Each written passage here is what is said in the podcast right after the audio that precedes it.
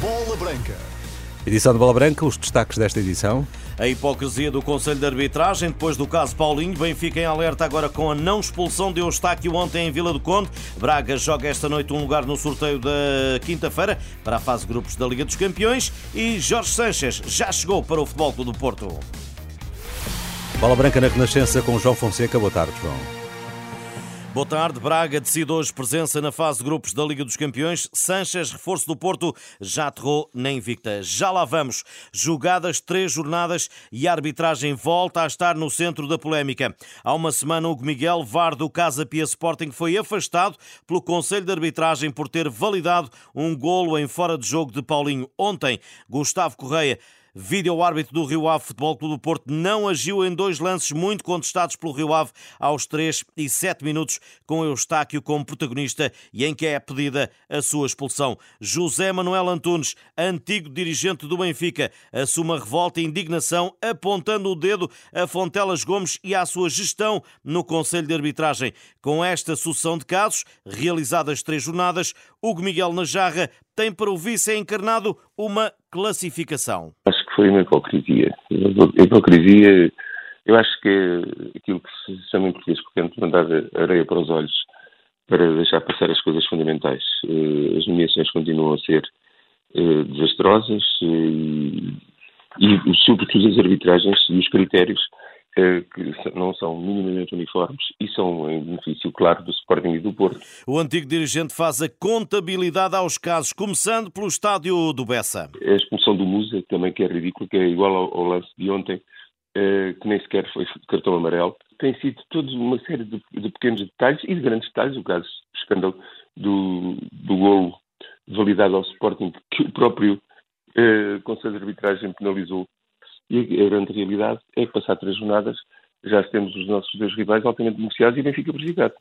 Nestas declarações, a bola branca, José Manuel Antunes encontra uma explicação para esta sucessão de erros, criando entre os benfiquistas uma preocupação. É grande e não me surpreende. Isto é um, um campeonato muito decisivo.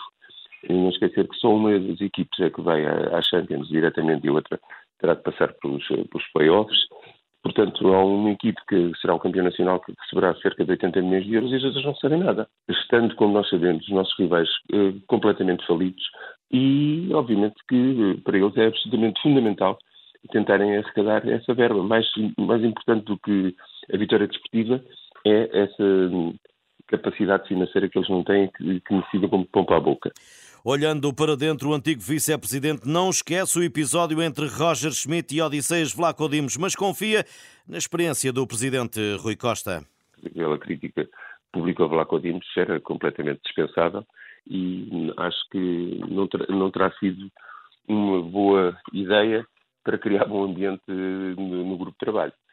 Mas eh, eu confio muito eh, no Rui Costa e na sua sapiência de balneário, digamos assim, que é um presidente que tem essa uh, coordenada importantíssima para sanar as coisas o mais rapidamente possível e que, e, e que, uh, e que haja unidade completa no, no balneário e no seio de, do grupo de trabalho de futebol.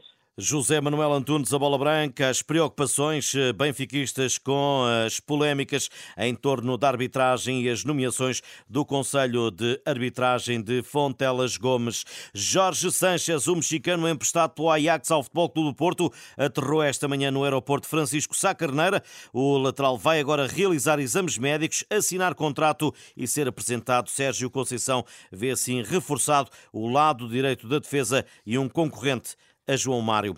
Concretizar o provérbio de que não há duas sem três. A missão do Sporting de Braga é clara, está em vantagem por 2-1, mas não será fácil defrontar o Panathinaikos. E não há Almus Ratti. O Líbio está lesionado. Nesta edição, fala quem já passou por situação idêntica e na última vez que os guerreiros ultrapassaram com sucesso o play-off. Repetir presença na fase de grupos da Champions é vontade, mas cuidado com os primeiros minutos de jogo. Ruben Michael esteve e até marcou no embate de 2012 2013 com a Udinese e alerta para o comportamento que a equipa portuguesa não deve ter.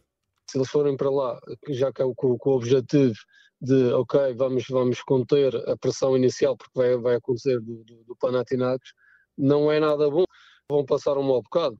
uh, e um gol muito cedo vai dar muito ânimo a eles e, e, e, e ao Braga não. Agora, eu acho que eles têm que entrar fortes como costumam entrar para jogar o jogo pelo jogo.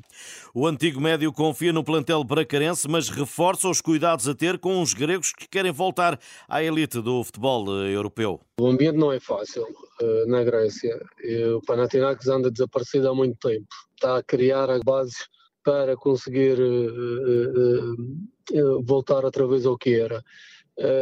Mas o Braga tem mais, tem mais uh, nos últimos anos ganhou mais experiência, tem um plantel muito bom eles têm que estar, estar tranquilos uh, e fazer o jogo, o jogo deles eu acredito que o Braga vai conseguir uh, entrar na fase de grupos. Ruben Miquel, hoje a bola branca, Panathinaikos Braga, 8 da noite, arbitragem do italiano Daniele Orsato, o relato é aqui no site da Renascença. O apuramento coloca os arsenalistas com Benfica e Futebol Clube Porto no sorteio de quinta-feira para a fase de grupos da Liga dos Campeões. A seleção de rugby continua em França a preparar o Mundial que vai arrancar dia 8 de setembro. O treinador Patrice Lagisquet já escolheu o lote final de 33 três jogadores. O arranque dos Lobos só vai acontecer dia 16 de setembro contra o País de Gales.